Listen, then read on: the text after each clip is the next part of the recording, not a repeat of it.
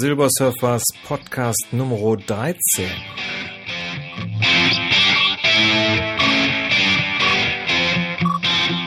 erste Podcast nach dem Urlaub. So, herzlich willkommen äh, da draußen. Prima, dass ihr mich wieder gedownloadet habt. Ja, das wie gesagt erster ähm, Podcast nach dem Urlaub. Ich hoffe, ihr habt äh, viel Spaß gehabt bei den Podcasts äh, aus dem Urlaub. So ein bisschen Unterhaltung zwischendurch ist, glaube ich, ganz äh, auch mal ganz schön. Ähm, an der Stelle hier nochmal herzlichen Dank an Annik Rubens aus äh, von Schlaflos in München, ähm, die mit mir ein Interview gemacht hat und äh, das in der SIM-Folge, ich glaube es war 470, vorgestellt hat. Vielen Dank dafür, Annik. Ähm, schön, dass du die Seite mit diesem Interview unterstützt hast und ähm, da mir doch einige Zuhörer zugeführt hast. Äh, dafür nochmal herzlichen Dank. Und ähm, äh, so unter uns. Also die Annik ist wirklich genauso nett, wie die sich am Telefon, also wie die sich also so im Podcast anhört. Also ich habe mit ihr ein bisschen telefoniert und klasse. Also danke dafür, Annik. Und ähm, ja, zu Schlaflos in München muss man ja, glaube ich, nicht mehr viel sagen. Ja, was wollte ich? Ach so, für die neuen Hörer, falls, falls ihr das nicht sowieso schon gemacht habt, fangt bitte mit dem ersten Podcast an, weil da einfach meine Geschichte anfängt und äh, die Podcasts so ab der Nummer ja, 10 kommen dann praktisch ganz nah wieder an das zeitliche Geschehen ran und dann die Podcasts jetzt, die sind eigentlich dann immer so, dass die, die der Erscheinungsdatum ist immer ist immer dann praktisch so tagesaktuell. Ja, heute, nachdem ich also ein bisschen mit den äh, Urlaubspodcasts so ein bisschen Unterhaltung gemacht habe, heute mal so zwei Themen, die sich so wieder so ein bisschen mit, ja, mit, mit Krankheiten und Krebs und deren Folgen und so weiter zu tun hat. Aber ähm, keine Sorge, es wird also, glaube ich, ganz informativ. Das Schöne ist ja, ich ähm, erlebe ja hier mal so viele Sachen, die einfach dann in der ganzen Sache oder mit der ganzen Sache zusammenhängen. Ich hatte vor einiger Zeit ja erzählt, dass ich dann von der Rentenversicherungsanstalt einen netten Brief bekommen habe, dass meine Reha-Maßnahme bewilligt ist.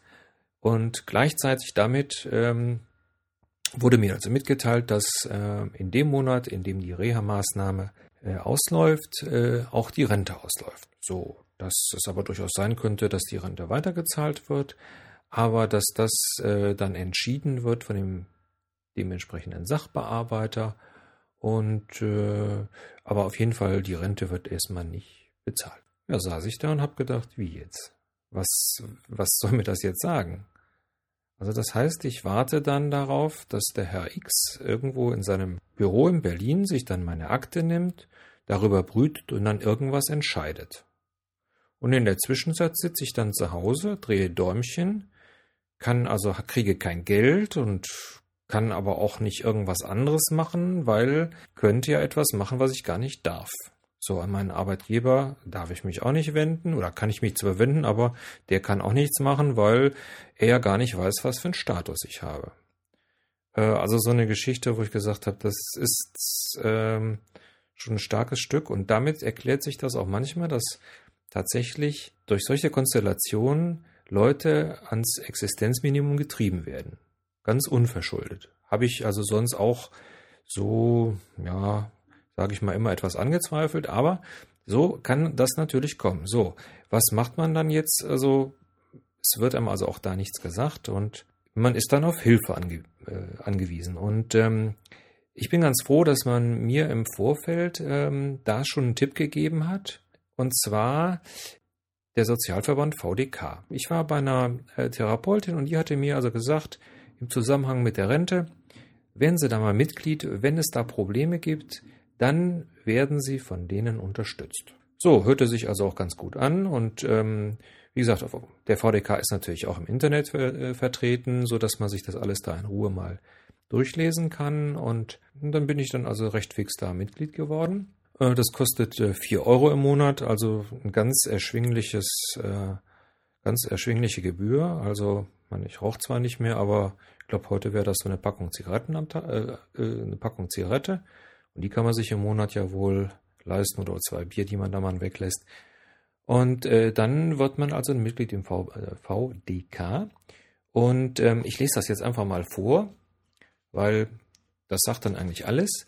Also der VDK ist eine Gemeinschaft von 200.000 Mitgliedern und setzt sich für die Belange von Menschen mit Behinderung, Rentnern, Unfallopfern, Sozialversicherten, Sozialhilfeempfängern und Kriegs- und Wehrdienstopfern ein. Ja, die setzen sich dafür ein, dass niemand ins Gesetz, äh, gesellschaftliche oder finanzielle Abseits gedrängt wird. Und äh, das machen die also schon seit 60 Jahren und äh, haben also überall Kreis- und Ortsverbände. Wie gesagt, im Internet also einfach zu finden und ähm, ja, wie gesagt, wir haben ja hier dann auch einen Ortsverband und die haben also auch Sprechstunden und das geht also ganz unbürokratisch. Man geht dann also hin, muss man eben auch ein bisschen Zeit mitbringen, aber das ist ja, glaube ich, nicht so schlimm.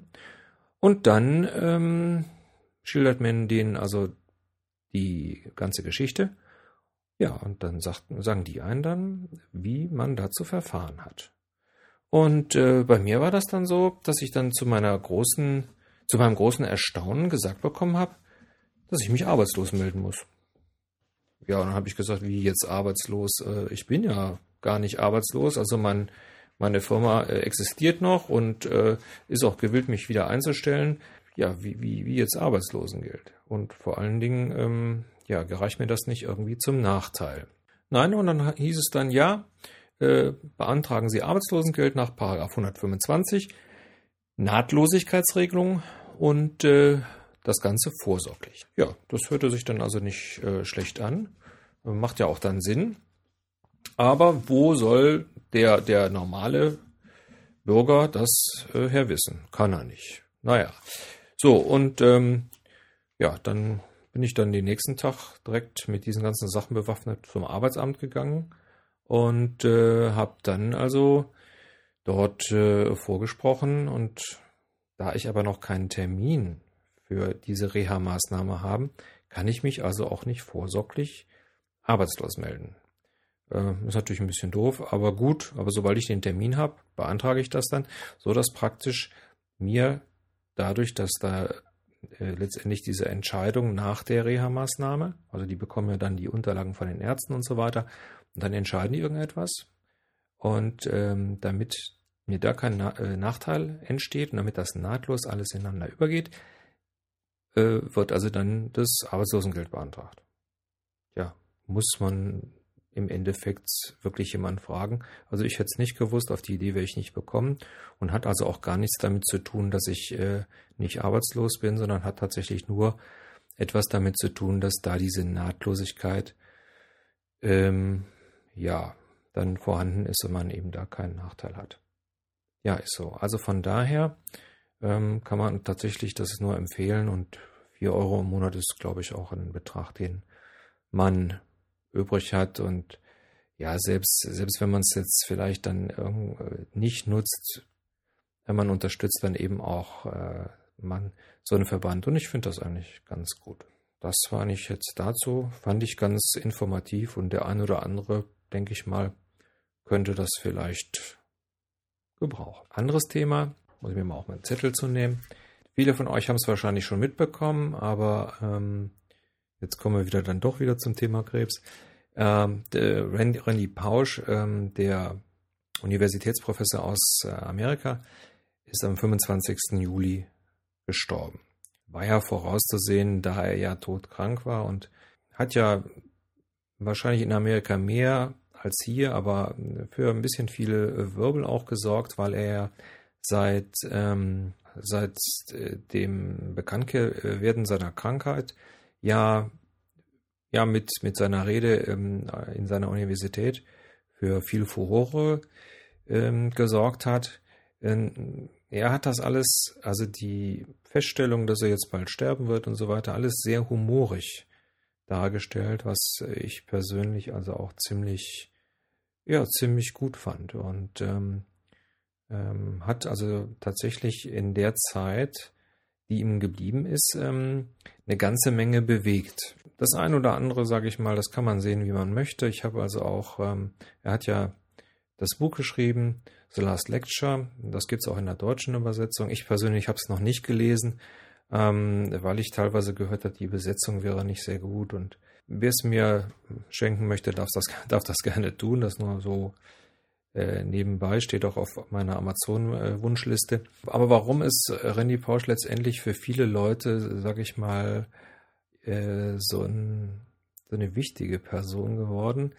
Weil er mit seiner Geschichte in die Öffentlichkeit gegangen ist. Und ähm, ja, das, wo man einfach auch zeigen kann, dass man äh, trotz seiner Erkrankung noch prima die Zeit verbringen kann, die man hat. Ich habe hier auf der Seite ja auch zum Beispiel am, äh, ja, glaube am 18. Mai da hatte er ähm, auch geschrieben, ja, ein perfekter hatte er einen perfekten Tag, wo er dann praktisch nochmal äh, ja, an seiner Universität gewesen ist und ne, nochmal eine Rede gehalten hat äh, für die äh, Klasse von 2008. Gibt es also auch bei YouTube nochmal zu sehen. Sehr inspirierend, weil der Mann einfach versucht, das Beste aus seiner Sache zu machen. Das Dolz an der Sache ist, ähm, dass er viele Leute durch die Art, wie er das gemacht hat, eigentlich auch motiviert und deswegen eigentlich auch so eine wichtige Person ist. Also er hat ja, hatte ja im Endeffekt äh, drei bis sechs Monate zu leben. Das hat er ja um einige Zeit überlebt.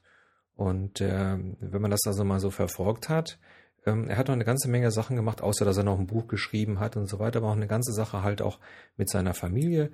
Und äh, das sind einfach ähm, Sachen, die einfach wichtig sind. Und äh, ein Spruch ähm, gefällt mir persönlich besonders gut, der ähm, heißt, We don't beat the Reaper by living longer. We beat the Reaper by living well.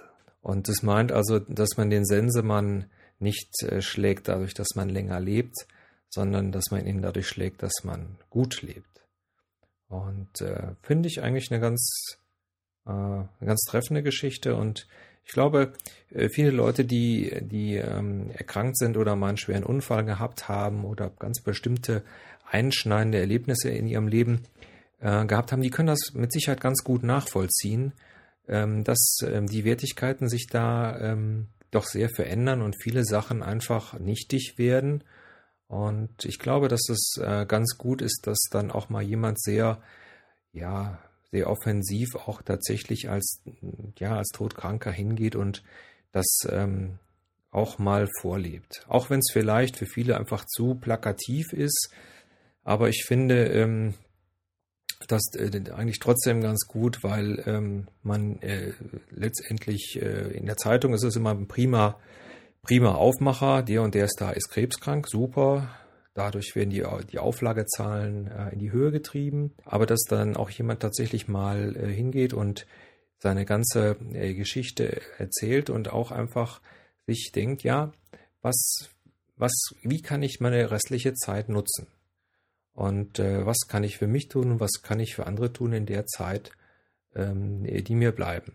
Gut, er hat das eben sehr plakativ gemacht und ich glaube, er hat dadurch auch viele Leute inspiriert, auch viele Kranke inspiriert, das Leben einfach anzufassen und selbst in den Fällen, in denen es wie bei ihm ja unabwendbar war. Also das war einfach äh, so, dass er einfach an, einer Krebsart erkrankt ist, die äh, heute immer noch nicht äh, heilbar ist.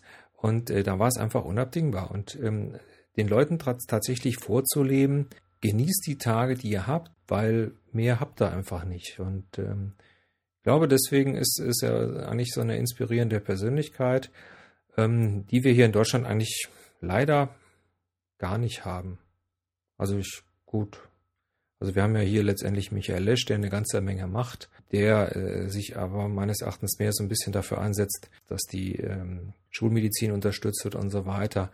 Ist, ist ja auch egal. Letztendlich, äh, sage ich mal, finde ich, ähm, dass es halt so wie er es gemacht hat, eigentlich gut war. Und ähm, da fällt mir noch ein, dass die, ja, ähm, die Annik mich bei dem Interview auch gefragt hat, was mich denn dazu bewogen hat, überhaupt diesen, diesen Podcast zu machen. Und es ist einfach so, dass man sich denkt, ja, ich weiß nicht mehr, wie viele Tage ich habe, aber vielleicht äh, kann ich irgendwas bewegen in meinem Leben, indem ich hingehe und den Leuten erzähle, was mir passiert ist. Und wenn das ein oder andere irgendjemandem geholfen hat, dann, sage ich mal, hat man seine Zeit sinnvoll verbracht.